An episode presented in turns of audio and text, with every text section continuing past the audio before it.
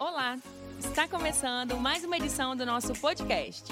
Um espaço para te desafiar e inspirar a ter fé. Você está pronto? Então, põe atenção. Eu quero trazer para vocês, nós estamos é, em uma série sobre sabedoria, não porque somos mais sábios, mas porque precisamos de sabedoria.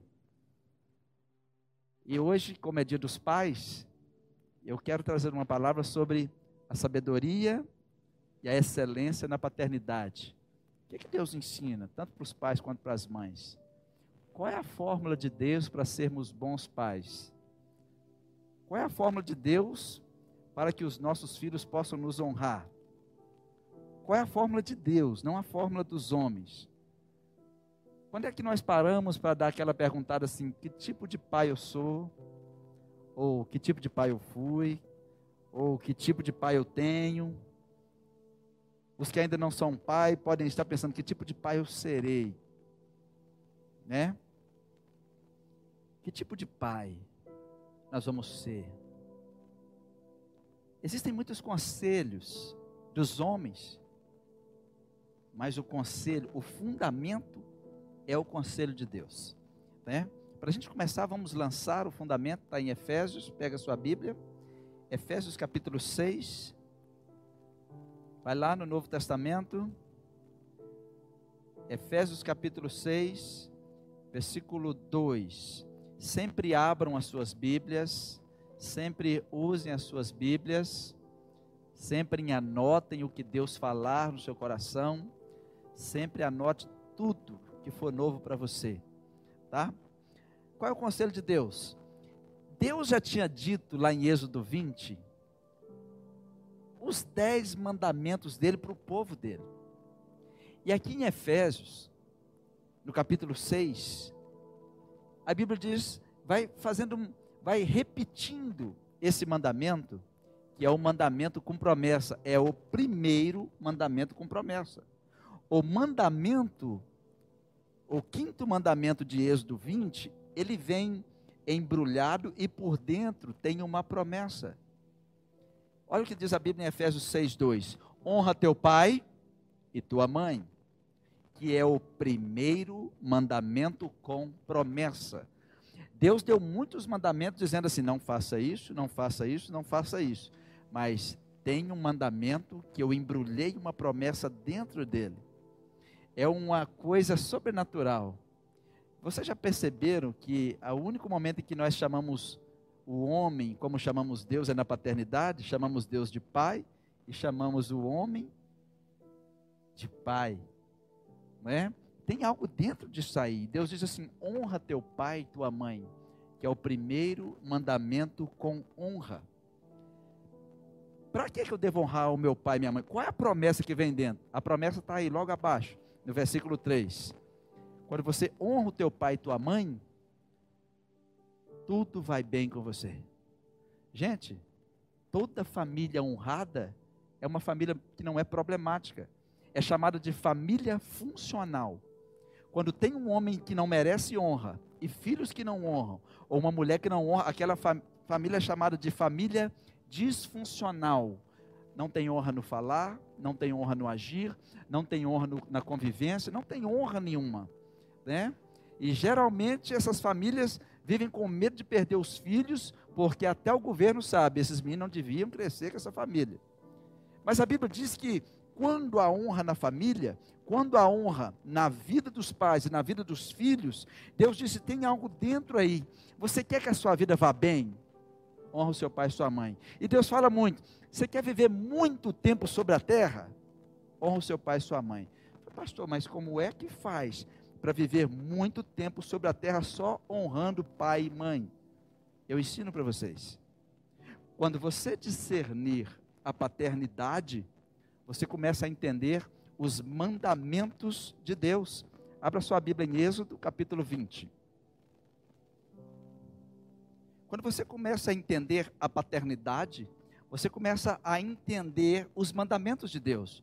No capítulo 20, Deus começa a dar os mandamentos. Quando Moisés desce ao povo, começa a falar com eles o que Deus falou. Esses são os mandamentos. Então, no versículo 3, ele dá a primeira lei. Qual é a primeira lei? Não terá outros deuses além de mim. Deus não aceita outros deuses. Por quê? Porque não existem. Aí ele dá a segunda lei: não farás não farás nenhuma imagem de escultura. Se você tem uma imagem em casa, você está desonrando a Deus. Estamos falando de honra, não? Olha o que Deus disse: Eu não aceito outros deuses, eu não aceito imagens. Pastor, o senhor está falando contra minhas imagens? Não, eu estou lendo a Bíblia. Se você não anda de acordo com a Bíblia, eu não tenho nada para dizer a você. Aí Deus continua dizendo através de Moisés, e na quinta lei, no quinto mandamento, ele para e diz: honra o teu pai e a tua mãe.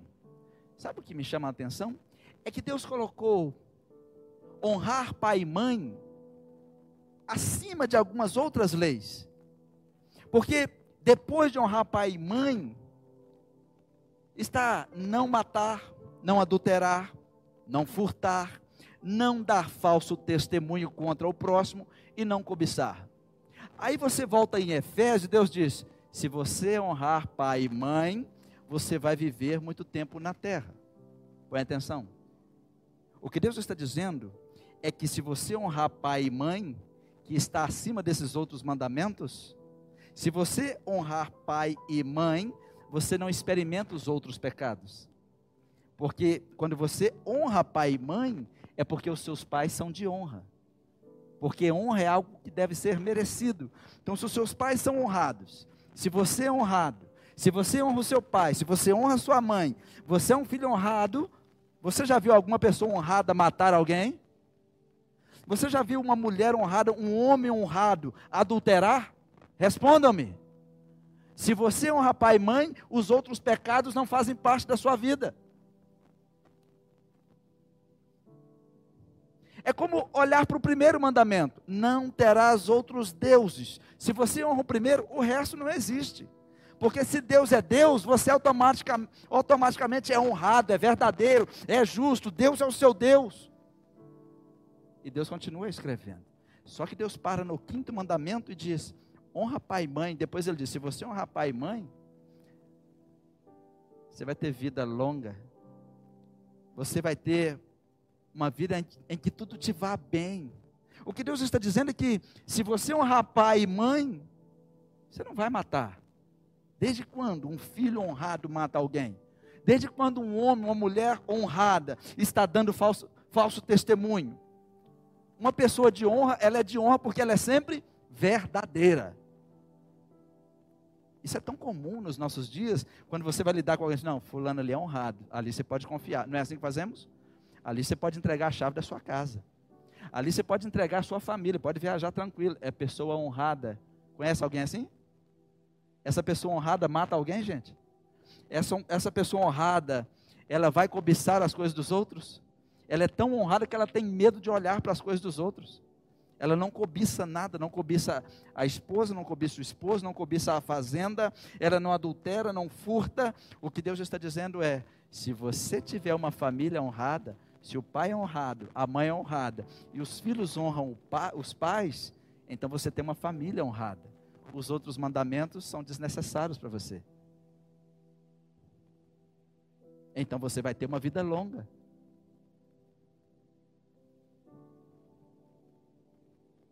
Perceba que honrar pai e mãe estão acima dessas outras leis por isso. Quando eu honro pai e mãe, eu não experimento os demais pecados. Quando você tem honra na sua palavra, quem te conhece nem pede a sua assinatura. Não, falou? Foi, foi ele que falou? Não, se falou, está tranquilo. Não é assim? É ou não é verdade? Quando você lida com uma mulher honrada, com um homem honrado, você não tem problema. Quando um marido precisa vigiar a esposa, um dos dois é desonrado. Porque você nunca precisa vigiar uma pessoa honrada. Você nunca precisa ficar com medo que essa pessoa vai fugir com alguma coisa sua. Mas quando é desonrado, você fica só, vigia a chave.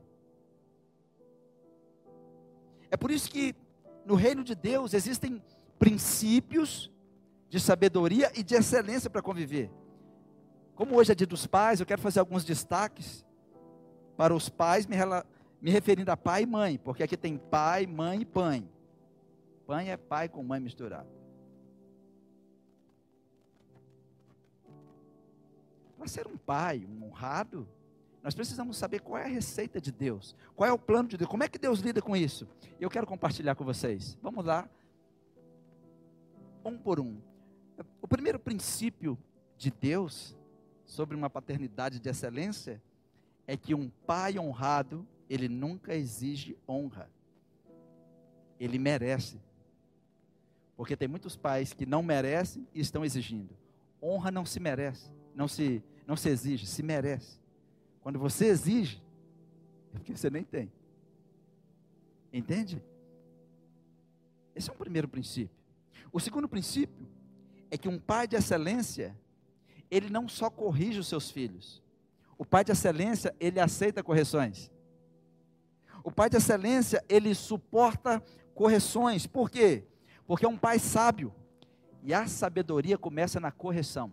Quem não aceita sabedoria é porque é um tolo. E quem não aceita sabedoria não aceita correção.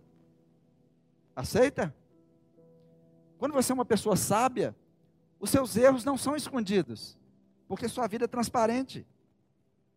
Quando você é uma pessoa sábia, você sabe que tem que confessar os seus erros, confessar as pessoas, porque você sabe que precisa de correção. Dá uma olhadinha para trás, olha para trás e pense agora na pessoa que mais te ensinou. Foi a pessoa que mais te corrigiu. Diga se não é verdade. Quem é que nos ensina mais do que uma mãe? E quem é que nos corrige mais do que uma mãe? Diga se não é verdade. As pessoas que mais te ensinaram, seja pai, seja mãe, são as que mais te corrigem. Não existe ensinamento sem correção. E não existe sabedoria se não aceita a correção. A pessoa que mais te ensina, provavelmente, é a pessoa que mais te corrigiu durante toda a sua vida. Mas uma pessoa sábia, ela sabe e ela suporta a correção. Porque é assim que um sábio faz. Próximo, todo pai de excelência é guiado pelo Espírito Santo. Por quê? Não existe excelência sem o Espírito Santo. Não existe excelência sem Jesus Cristo. Ô gente, qual é a fundação da nossa vida? Jesus Cristo. Nós, homens, agora vou falar com os homens, com os pais. Nós, pense numa casa. Nós, homens, somos a fundação dessa casa. Nós não somos o telhado, nós não somos as paredes bonitinhas, isso aí é a mulher e os filhos. Tudo que é bonitinho na casa é da mulher. O homem é a parte feia mesmo, a parte nem aparece, é a fundação. Quando você está visitando alguma coisa, você não tira foto da base, você tira foto da beleza. Olha, olha. Mas os homens esquecem que nós temos que estar fundamentados em Jesus Cristo. Se você chama alguém da defesa civil na sua casa e fala assim: Olha minha casa, olha a janela, olha essas pinturas, olha esse telhado.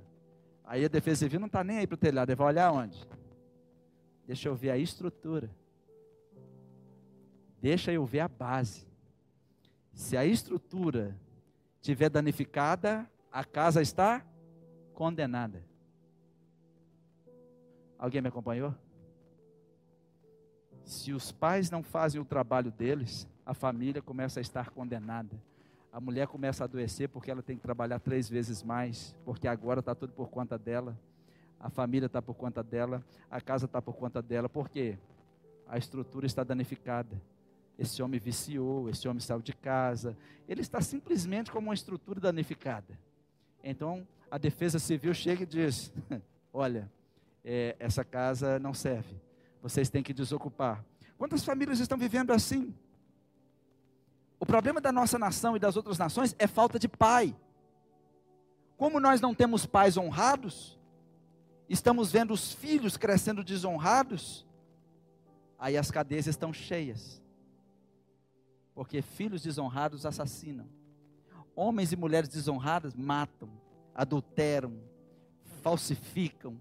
Eles fazem tudo o que não pode fazer porque não tiveram um pai que dizia para eles: não faz isso, anda por aqui, é aqui, nunca tome nada dos outros, nunca faça isso, nunca faça aquilo.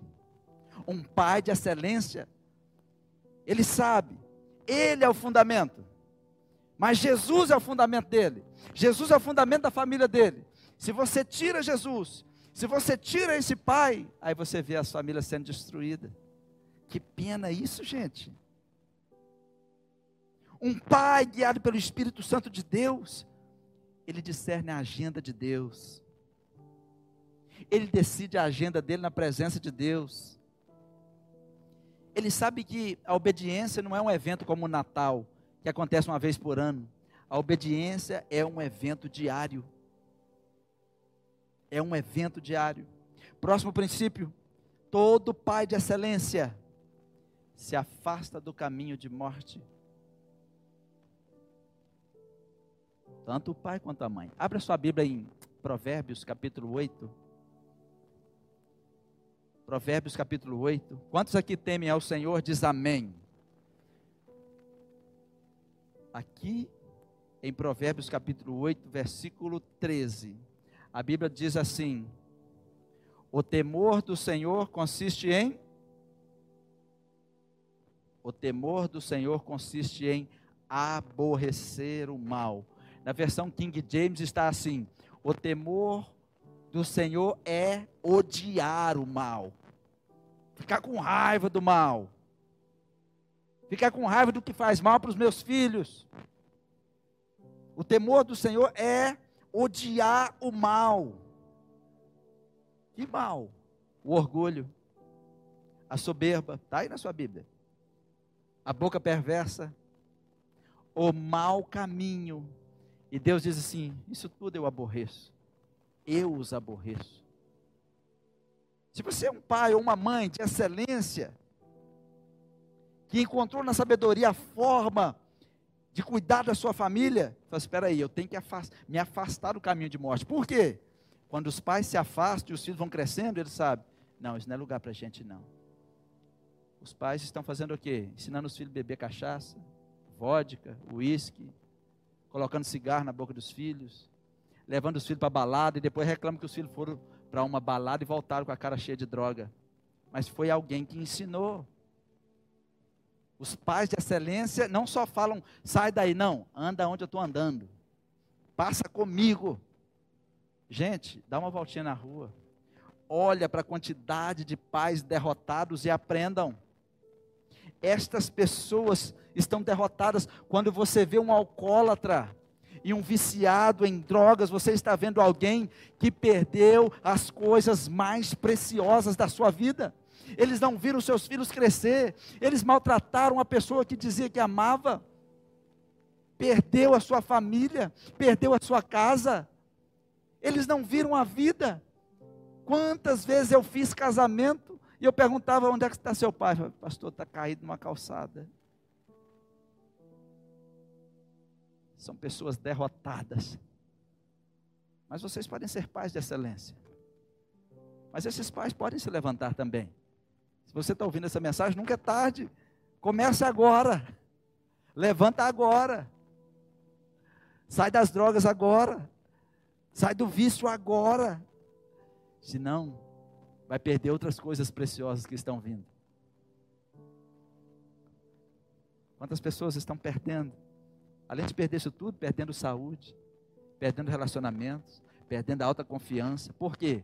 Não se afastou do caminho de morte tem que sair fora, tem que tirar todo mundo do caminho de morte. Próximo, todo pai de excelência, ele cria um ambiente de ordem. Como é que faz um ambiente de ordem, gente? O ambiente de ordem ele funciona assim: alguém é a autoridade do lugar. Alguém. Imagine uma nação sem um líder. Imagine um exército sem um comandante.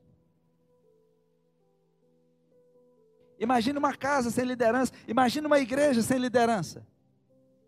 Virou gafanhoto. Mas um pai de excelência sabe, ele assume a liderança da casa. Tem mulheres doentes, Gente, tem mulheres doentes.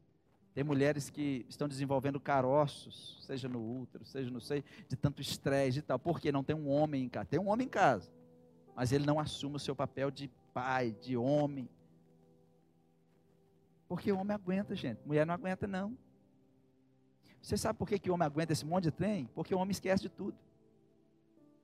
A mulher não esquece de nada, então ela acumula eu tenho que pagar o João, tenho que fazer isso, tenho que pagar aquilo, tenho que isso. Tenho... Ai meu Deus, tem 15 coisas. Ai Senhor Jesus, esqueci, eu vou anotar tudo. Ela anota aqui, anota na frente da geladeira, ela anota na, no, no guarda-roupa, ela põe no celular, põe alarme, põe não sei o que lá, e liga para a mãe, me ajuda nisso aqui, aquele negócio todo, e está aqui, ele ainda está numa agenda, põe num papel dentro da Bíblia, e aquele negócio, e tira a foto, e prega em qualquer lugar.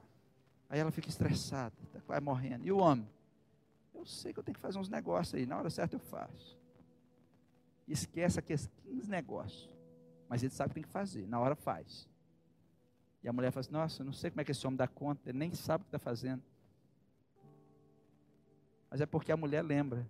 Mas ela lembrar é mais fácil do que ela ficar assumindo essa responsabilidade. Meu bem, você foi lá pagar o gás? Meu bem, você já arrumou aquele cano? Eu vou arrumar. Olha os homens do cano rindo aí, ó. Meu bem, você arrumou aquela torneira? Meu bem, trocou aquela lâmpada? Meu bem, o pé do sofá ainda está quebrado. Ah, aparece todo mundo. Vai denunciando devagar. Né? Todo pai de excelência, ele é um homem. Toda mãe de excelência é uma mulher que cria ordem. Deus é um Deus de ordem, gente. O céu está em ordem. Deus está em ordem. As promessas de Deus estão em ordem. Deus é um Deus de ordem. Deus criou uma, uma hierarquia de ordenamento. Deus criou as coisas em ordem. Ordem significa a disposição exata das coisas. Deus é um Deus que dispôs as coisas, colocou em ordem. E um homem, uma mulher, pais de excelência, que são guiados pelo Espírito Santo, são guiados em ordem, não vive para lá assim. Tem uma outra coisa.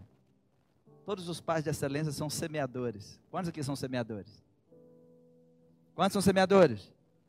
Ui, ai, ai, esse povo não sabe semear não, hein? Está até com medo, hein? Algumas pessoas não sabem semear. Gente, todos os Deus é um Deus semeador. Deus é semeador. A beleza, a grandeza de Deus, no que Ele faz. O que Deus faz é para a gente pegar o modelo. Abra sua Bíblia em 2 Coríntios. Todos, todos os homens e mulheres de excelência, eles são semeadores. Por quê? É uma ideia de Deus. Em 2 Coríntios, capítulo 9, no versículo 10, olha o que Deus ensina aí. Ora, aquele que dá semente ao que semeia. Quantos aqui são semeadores? Diz amém. Quando você traz uma semente aqui, você acha que é você que está trazendo?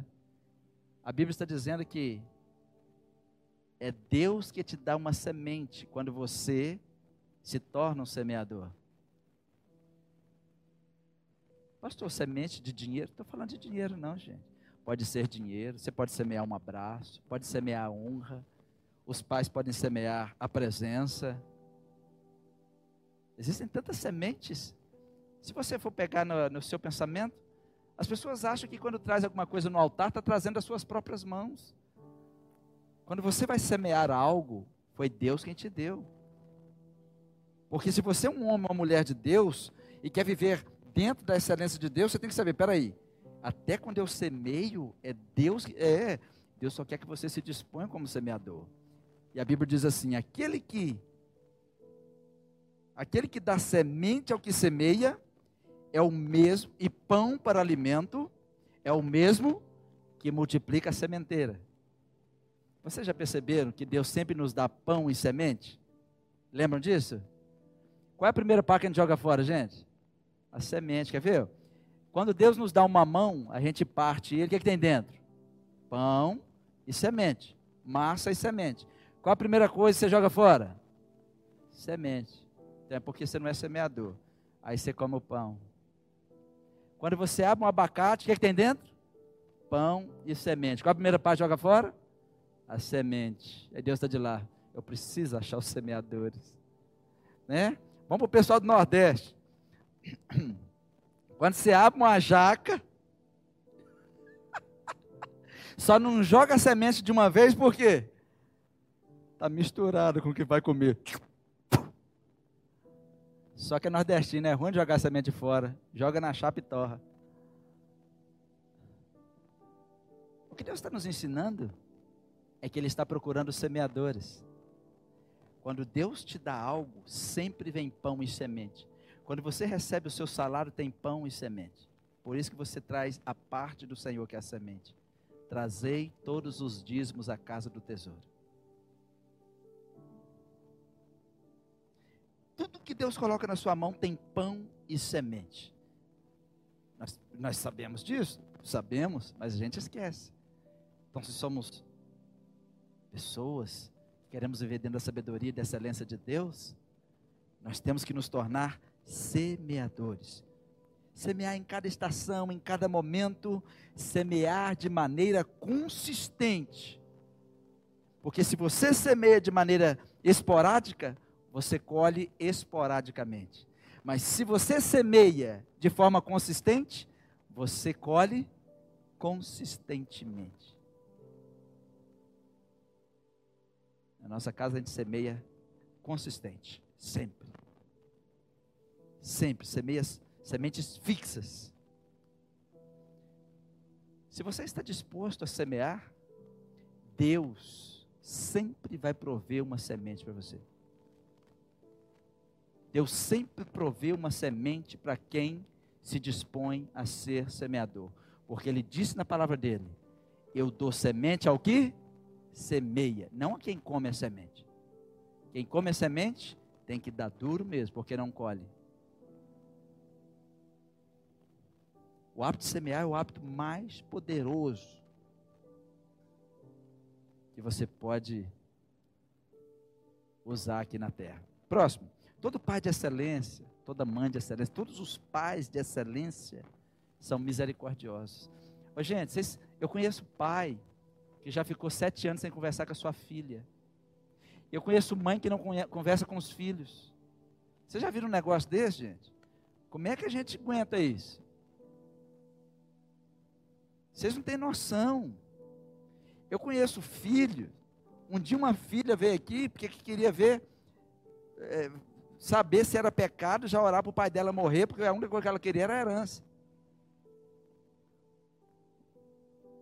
Eu falei, você é minha filha, você está puxando uma maldição feia para a sua vida. Porque você vai ter uma herança de desonra. Mas o que, que acontece isso? Famílias onde faltou misericórdia. Gente, quando você tiver oportunidade, pensa numa coisa: semear misericórdia gera uma nova etapa para as outras pessoas. Não importa o que você fez comigo, não importa o que eu fiz com você, não importa se você me magoou, eu vou atrás de você, vou te perdoar, vou pedir perdão e vou semear misericórdia. Porque é isso que Deus fez por nós. Semear misericórdia é gerar uma nova etapa para as outras pessoas. É dizer, vamos recomeçar, vamos, vamos começar de novo. Porque as pessoas não aguentam ofensa.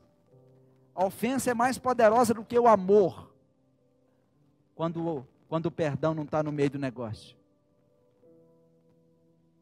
Pessoas que se amam, se divorciam por causa de ofensa, se amando, eles assinam o divórcio.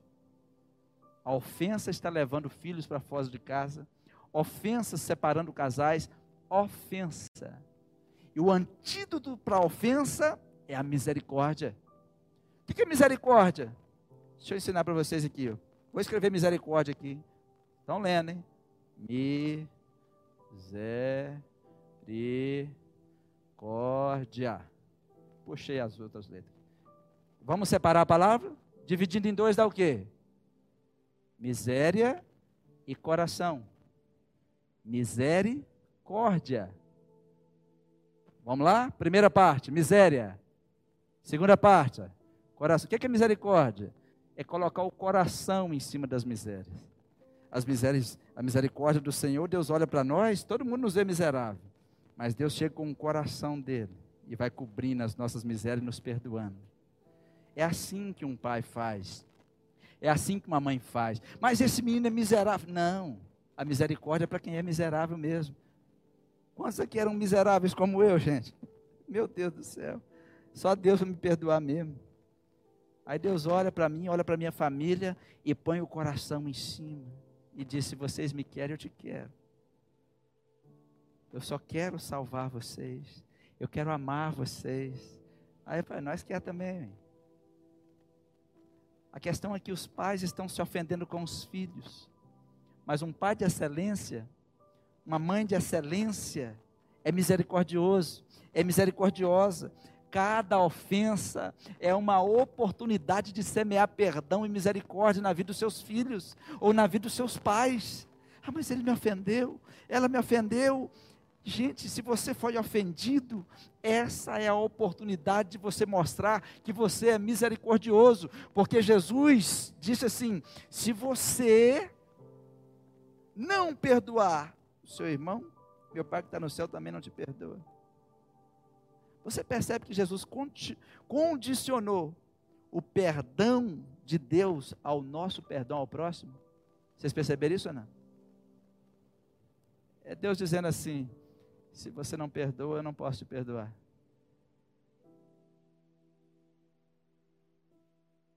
Porque se você não perdoa, é porque você ainda não recebeu meu amor. Se você recebe o meu amor, a coisa mais fácil que tem é você perdoar as pessoas. Um pai, uma mãe de excelência é misericordioso. São geradores de novas estações. São aquelas pessoas, vamos começar de novo. Vamos levantar daqui. Vamos levantar de onde a gente caiu, sacudir essa poeira e vamos servir Jesus. Amém. Próximo, todos os pais de excelência têm hábitos saudáveis com a família. Quantos aqui dão bom dia ainda? Quantos aqui? Levanta a mão, deixa eu contar. Vai dar para contar. Tão pouco. Quantos aqui chega perto da mãe, do pai fala, benção? Eita glória. São os mais velhos que levantam a mão. Os mais novos não aprenderam. Quantos aqui chega perto do seu pai? Benção, pai. Eu chego perto da minha sogra. Benção, minha sogra. Minha, meu sogro. São meus pais. Você é pai da minha esposa, nós somos um. Você é pai dela, meus pais também. Espero que eles comprem meu presente dia das crianças. Isso, gente, é a excelência dos hábitos saudáveis. Os meninos de hoje já dá bom dia, não chega. E aí, velho?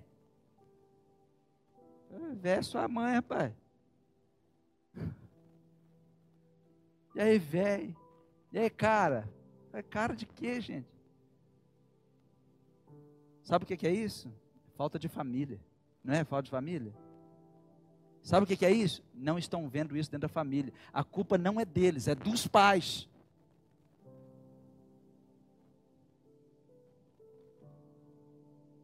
Meus filhos nos veem tomando bênção para os avós deles. Eu, Richelle. Porque isso é algo que a gente tem desde sempre. Eu sei que vocês têm também. Mas sabe por que não tem mais? Parece que os pais estão esquecendo de estabelecer hábitos saudáveis. Bom dia boa tarde. É, não é verdade? Esse negócio está muito ruim, gente. Só que isso é um problema de paternidade. Se os pais forem honrados, os filhos vão aprender a serem honrados. Nós temos que ter gente que honra. Geralmente, boas famílias possuem bons hábitos. Quais são seus hábitos? Seus filhos estão vendo vocês orar? Vocês estão orando com seus filhos? Seus filhos nunca vão orar, não vê vocês orando. Para os seus filhos orarem, eles têm que ver vocês orando. Nessa fala, ah, vai orar. Não. Eles vão olhar, ah, aqui em casa ora. Você está fazendo? Estou orando. Então vamos orar então. Nossos filhos nos servem no nosso quarto, leva café para nós, o Arthur, de vez em quando, ele já vou descer e fazer o café. Porque a gente faz com eles, faz por eles. Ele nos vê fazendo. A gente leva café para eles lá na cama deles, no quarto deles. São hábitos. Quais são os hábitos que você e sua família estão praticando juntos? Quais são os hábitos? Quando você entra no carro com sua família, vocês oram?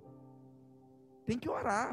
Para tudo. Só o motorista que fica o olho aberto, todo mundo de olho fechado. E tem vezes que eu estou dirigindo, eu faço assim, ó. Aí eu falo, o olho está fechado. Vamos aberto. Pra... Mas ele sabe. Tem que orar quando vai viajar. Para o Senhor nos guardar. Quando entra alguma coisa dentro de casa, a gente ora, vamos orar. Porque tudo que está aqui foi Jesus que deu para nós. Não tem nada nas nossas mãos aqui, não. Olha, chegou esse sofá, não. vamos agradecer que foi a mão de Jesus Cristo que trouxe para cá. Foi Jesus que nos deu. Onde é que estão os bons hábitos de excelência que a Bíblia nos ensinou? Boas famílias possuem bons hábitos. O hábito é o segredo para a estabilidade. Não é orar no Natal, orar sempre. Ser fiel sempre. Quais são os hábitos que vocês têm? É, próximo, todo pai de excelência, todos os pais de excelência servem de modelo para os filhos. Seus pais estão, seus filhos estão te olhando. Os meus filhos estão no, me olhando. Às vezes eu vou até corrigir ah, o grandão que está ali. Fez 12 anos essa semana atrasada. Já calço 41 com 12 anos. E eu calço 39. Aí eu faço, não, pai, eu estou fazendo o que o senhor também faz. É, então tá certo. Ele está olhando como eu trato a mãe dele, é como ele vai tratar a esposa dele.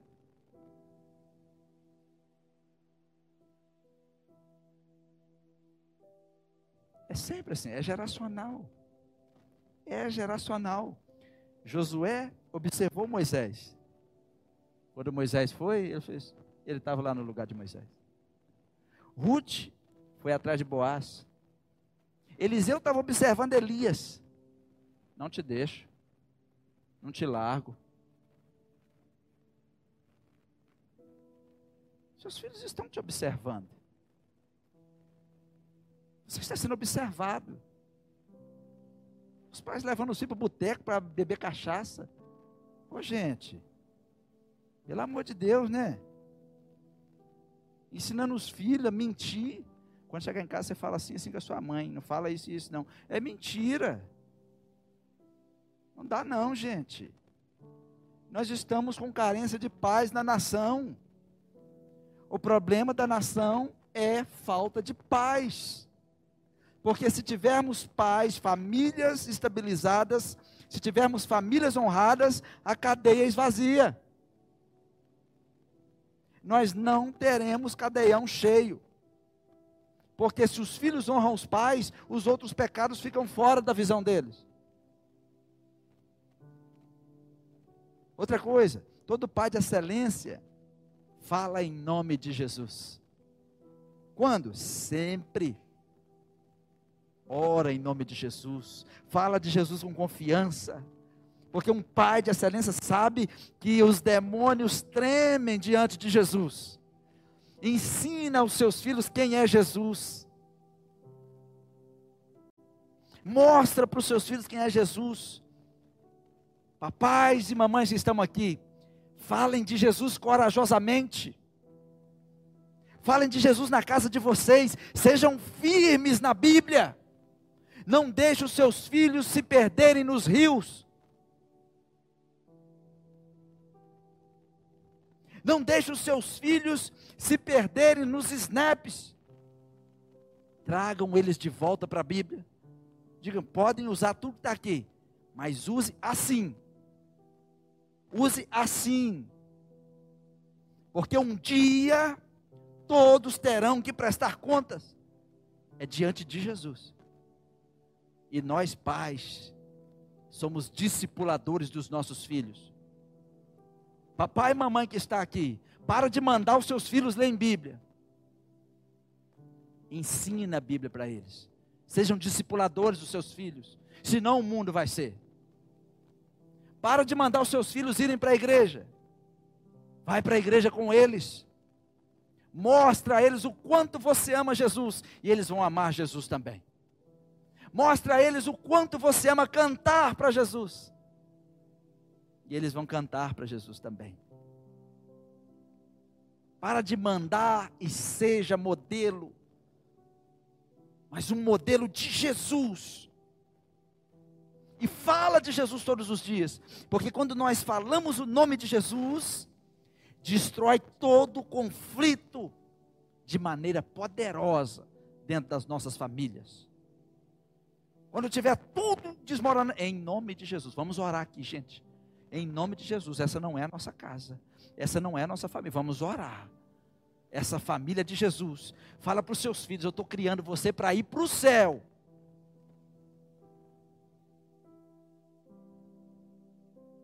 Eles vão errar? Vão. Quem aqui nunca errou?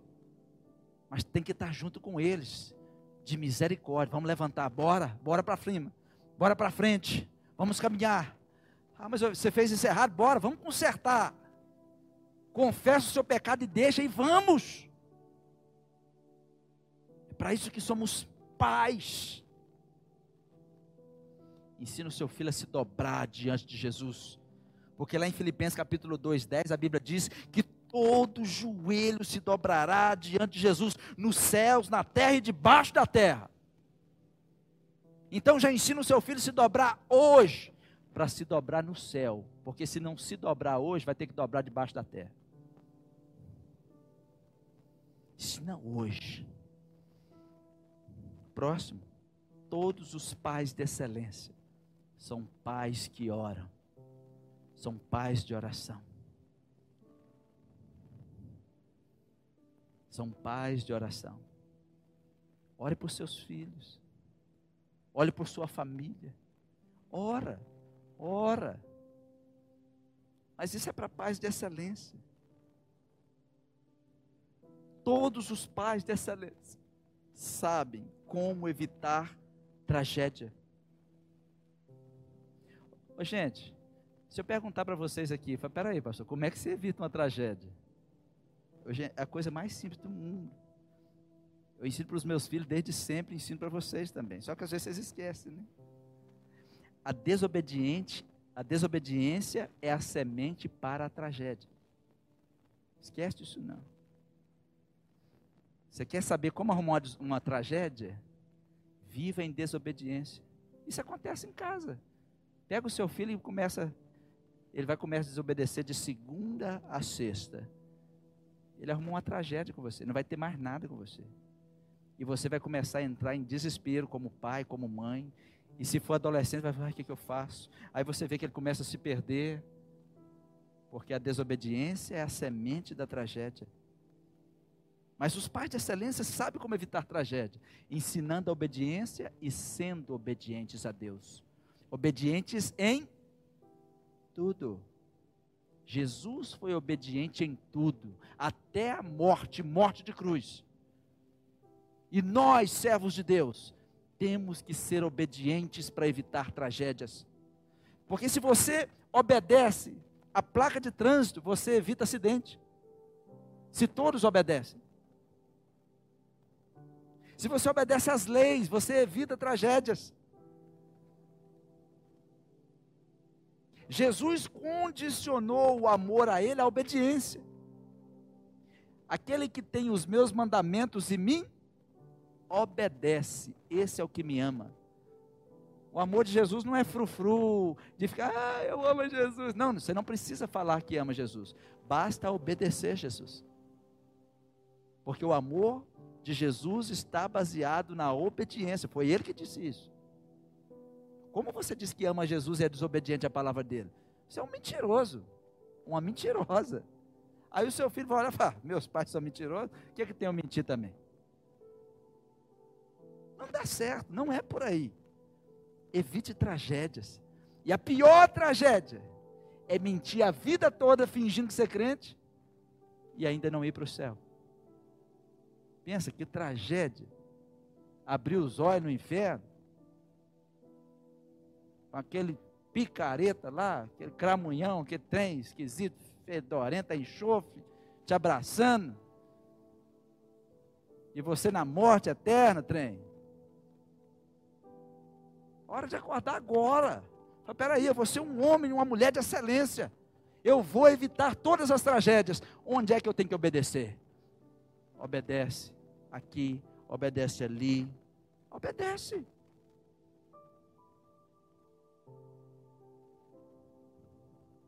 É fácil obedecer? É por isso que é chamado de porta estreita. Os desobedientes gostam da porta larga. Não precisa obedecer nada. Não tem nada para obedecer. Próximo. Todo pai de excelência sabe ouvir.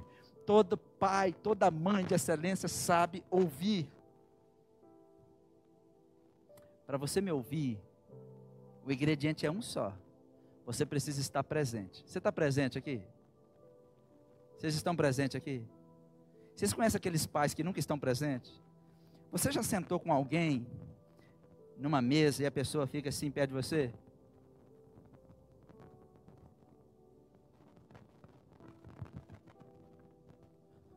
Aí, aí para e começa.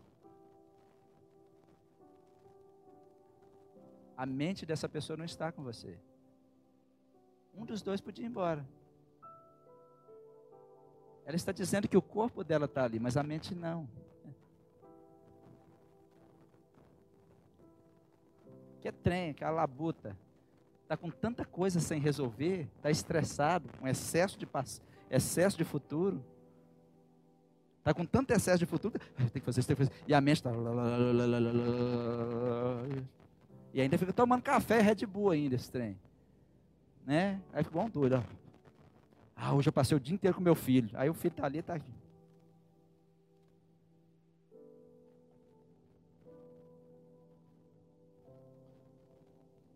Não precisa passar o dia inteiro. Passa meia hora, mas esteja presente.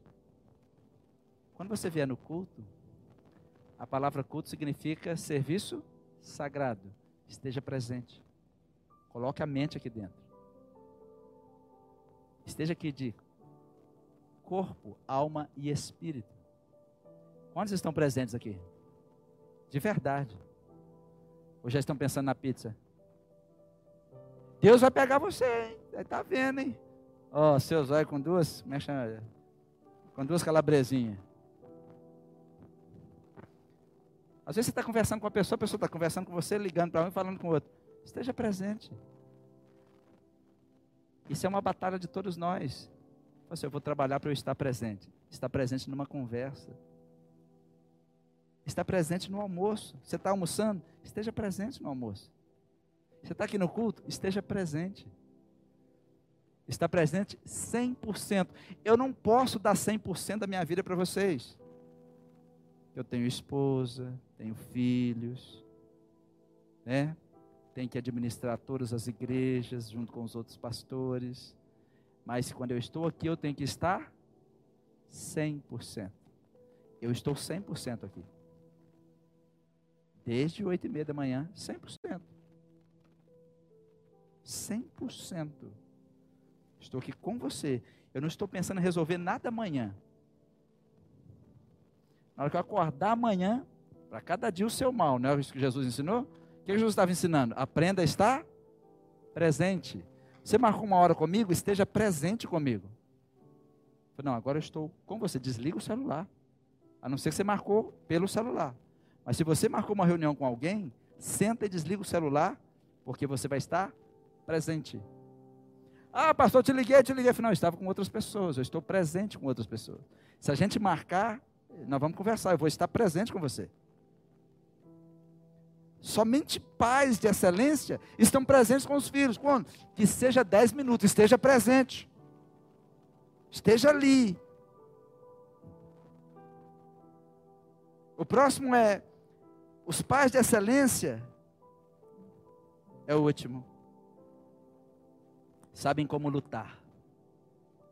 Nunca lute sem entusiasmo. Se você vai entrar numa batalha, seja como Davi Pega as suas pedras e a sua funda. Eu só saio daqui depois que derrubar esse gigante. Os pais de excelência lutam pelos filhos, luta pela família, Somente, somente desertores vão embora e deixam a família para trás. Você sabia que a palavra divórcio vem da palavra deserção? Uma palavra militar? Desertores.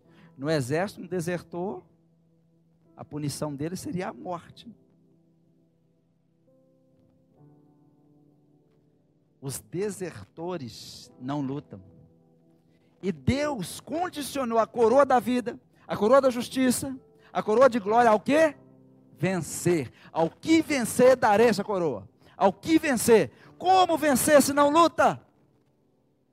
Homens e mulheres de excelência são pessoas que lutam. Não é que luta com as pessoas, lutam com os problemas. Não atacam um ao outro, atacam os problemas. Vamos acabar com o problema e vai sobrar as pessoas. Eu sou o pastor de vocês, eu luto por vocês. Se é para ter fight, vai ter fight.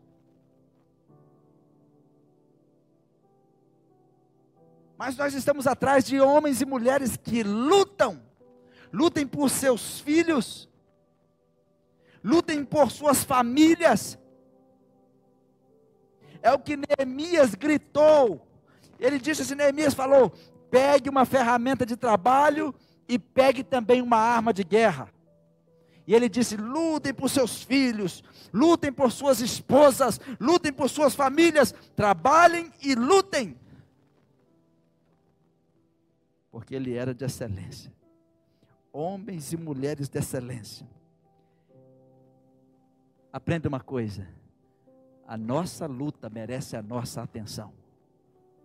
A nossa luta não é contra carne ou sangue, a nossa luta é contra os principados e potestades do mal que estão trabalhando nas regiões celestiais. Mas eles não vão vencer. Satanás sabe que ele já está executado e condenado. E nós? O inferno não foi feito para homem algum. Os homens só estão indo porque estão rejeitando Jesus. Lutem. Os pais de excelência eles sabem como lutar. Lutem como? Lutem com entusiasmo. Sabe que a sua luta merece toda a sua atenção. Por quê? Deixa eu ensinar uma coisa para você. Vencer autoriza a sua promoção. Quando você vence, você está apto para receber a coroa que Deus prometeu. Quando você vence, você autoriza Deus a promovê-lo. Satanás, sabendo disso, é por isso que Satanás investe pesado para destruí-los. Por isso que é melhor você investir pesado para ganhar. Amém? Invista pesado para vencer. Saia daqui hoje dizendo: Eu vou vencer. Nós não seremos vencidos. Aí em casa também, onde vocês estão, não serão vencidos. Não seremos vencidos. Porque nós temos um Pai. Nós temos um Pai. Nós temos um Deus que é o nosso Pai. Ninguém deve viver sem essa paternidade. Quem escolhe viver sem paternidade, escolheu viver sem herança. E se tem uma coisa que Jesus nos prometeu, foi herança. Herdar o reino dos céus. Herdar o reino de glória. Ele disse: Eu vou preparar lugar para vocês. A herança está lá sendo construída. Se não for assim, eu não vou, ele teria dito: Eu tenho uma herança para vocês. Quantos de nós já saímos?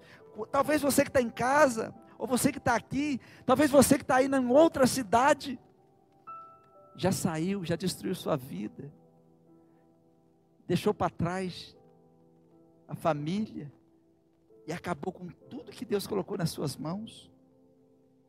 Talvez você está agora em um canto e está ouvindo essa mensagem e achando que está tudo perdido para você. Tinha um, um jovem que Jesus estava contando sobre ele, que ele chegou para o pai e disse: Pai, me dá a minha herança, dá tudo que é meu de direito que eu vou embora. O pai dele deu para ele a herança, ele saiu pelo mundo e acabou com tudo. Mas um dia, ele começou a desejar a comida dos porcos. Talvez eu falo para alguém que acha que não tem saída, que também deseja comer a comida dos porcos, de animais. Talvez eu falo com alguém nessa noite que acha que Deus nem vai te aceitar mais como filho. Ele olhou aqueles porcos, aquela comida, e de repente ele olhou e disse: Os funcionários do meu pai, eles são muito bem tratados, até melhores do que eu. Eu vou voltar para a casa do meu pai. Eu vou me oferecer para. Pai, não precisa me aceitar como filho. Me aceita como jornaleiro. Me aceita como empregado. Quantos aqui são pais? Levanta a mão. Quantos são pais? Os pais felizes, aleluia. Se o seu filho sumir de casa e ele perder tudo na vida, ele precisa voltar para casa e se oferecer para ser o seu faxineiro, o seu empregado para ser filho, gente? É assim que faz? Como é que a gente faz? Você não vai ser nada, você vai ser meu filho. Quanto um filho tem que pagar para ser filho? Nada, né? Quanto a gente dá para que o filho da gente esteja bem? Quanto a gente dá? Tudo, né? Aquele filho não entendia a paternidade. E tem muita gente que não entende a paternidade e não entende Deus. Acha assim, será que se eu, se eu limpar aqui, Deus vai ficar agradar de mim? Ô, gente, o filho só tem que ser filho. Só tem que honrar. Não precisa fazer mais nada. Só honrar. Ah, mas por que. Não, o que nós fazemos, fazemos como família. É como uma mãe que faz comida todo dia. Ela não faz porque o filho vai pagar alguma coisa. É porque é mãe. O pai que trabalha, a mãe que trabalha, os dois ralam e tal, e leva comida para casa, leva o dinheiro e gasta tudo com o melhor para os filhos. Não porque os filhos vão dar alguma coisa, é porque é família. O que nós fazemos como igreja não é porque vamos receber algo pelo que fazemos, é simplesmente porque somos uma família. Mas para ser filho, não basta, não precisa fazer nada. Então ele diz assim: Eu me porei no caminho, Lucas 15, 18. Voltarei para a casa do meu pai, e lhe direi: Pai, eu pequei contra o céu e contra ti. Eu não sou mais digno de ser chamado teu filho. Trata-me como um dos teus empregados. Um pai que trata o filho como um empregado é um pai que não merece honra.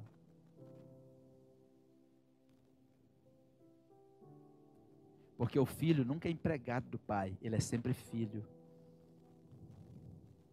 Podem trabalhar juntos, mas é pai e filho. Jesus está ensinando isso aqui. Tanto que o pai fala: Não, você não vai ser meu empregado. Mata o melhor boi. Coloca um anel no dedo dele. Coloca uma roupa nele. A roupa de filho. Vamos fazer um banquete para o meu filho. O meu filho voltou.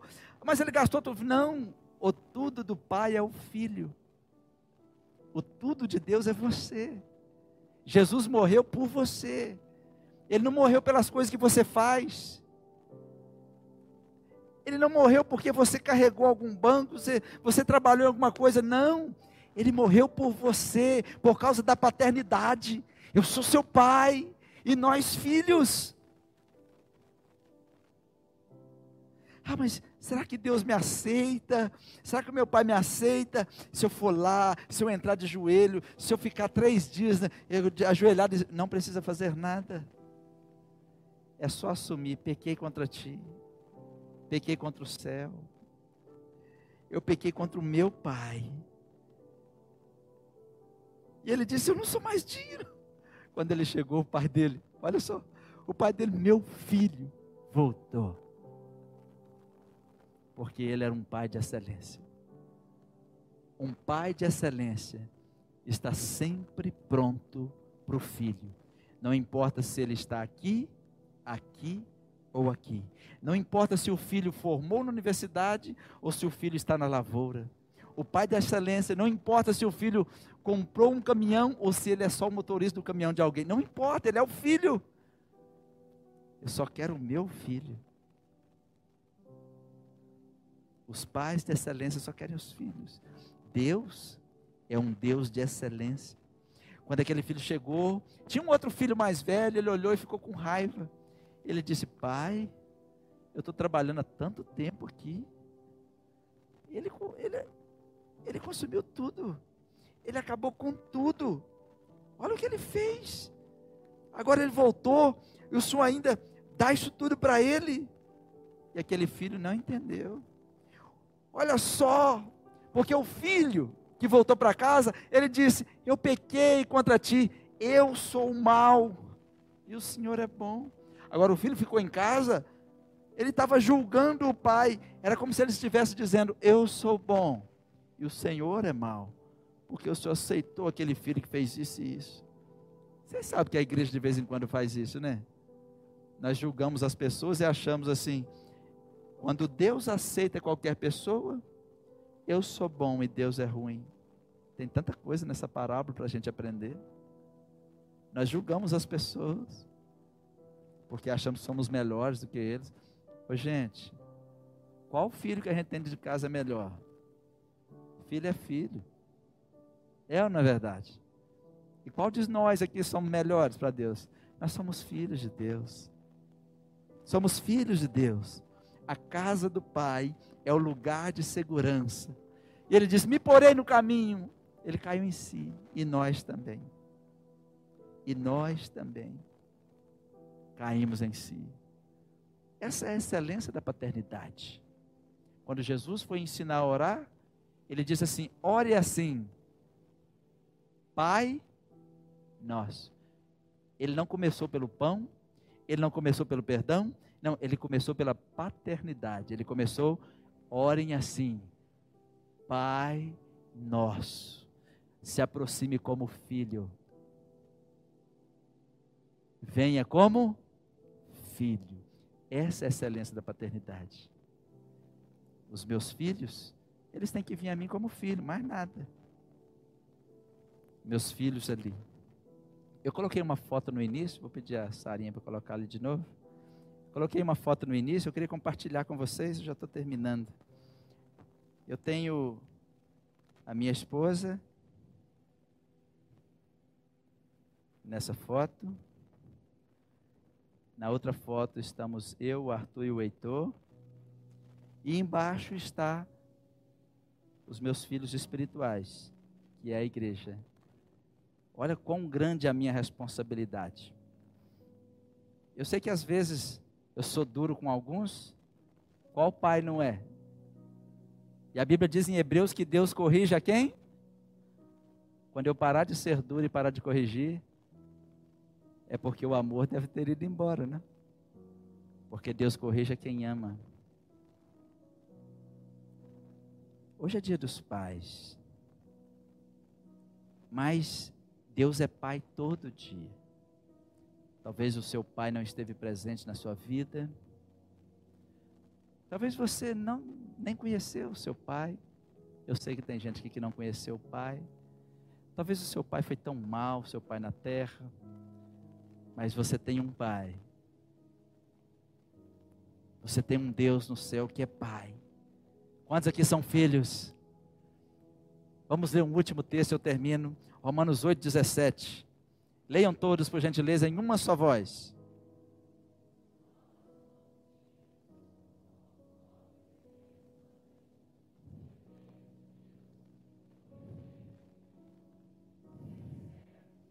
Aleluia.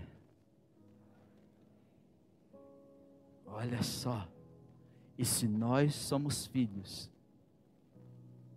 somos logo herdeiros.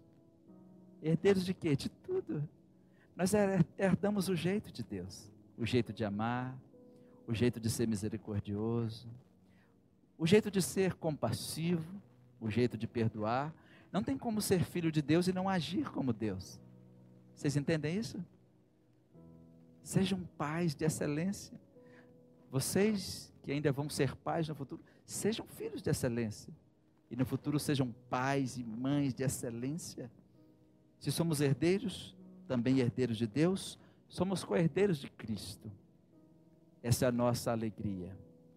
Se você quer ser um pai, uma mãe de excelência, está aí a receita para você.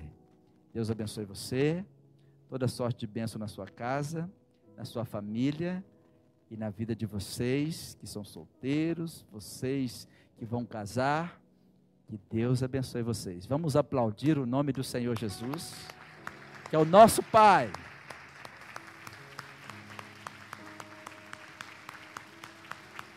Amém. Nosso Deus é o nosso Pai. Não somos empregados de Jesus.